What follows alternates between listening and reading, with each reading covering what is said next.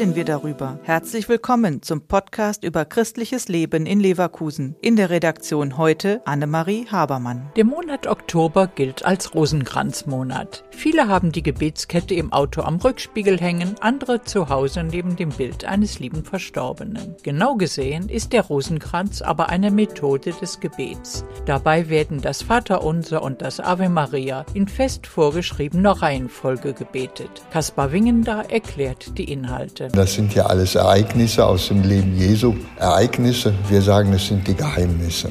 Der Rosenkranz ist eben eine Sache, die die Ereignisse im Leben Jesu uns immer wieder vor Augen führen. Durch die ständigen Wiederholungen wird das Rosenkranzgebet von Kritikern als das Herunterleiern eines Textes beschrieben. Kaspar Winkender sieht das aber ganz anders.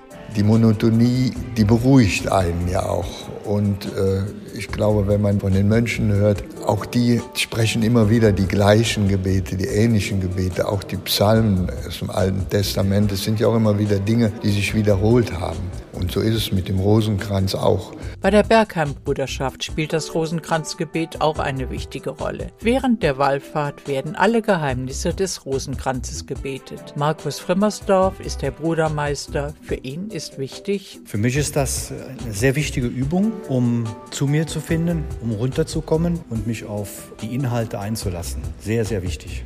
Markus Frömmersdorf schätzt am Rosenkranzgebet die vorgegebene Struktur. Es ist ein, ein Rhythmus, ein Ritus, der hilft, zu sich zu finden. Man kann das negativ als Laien empfinden, aber letztendlich ist es eine Übung, die hilft, sich aus dem Alltag herauszunehmen, aus der Hektik des Alters herauszunehmen und sich genau auf das einzulassen, um das es geht, nämlich die Nähe zu Jesus, die Nähe zu Gott zu finden, über diesen Ritus und den Rhythmus. Der Podcast ist eine Produktion der Medienwerkstatt Leverkusen, der Ort für Qualifizierungen rund um Radio, Ton und Videoaufnahmen. Weitere Informationen unter www.bildungsforum-leverkusen.de slash Medienwerkstatt.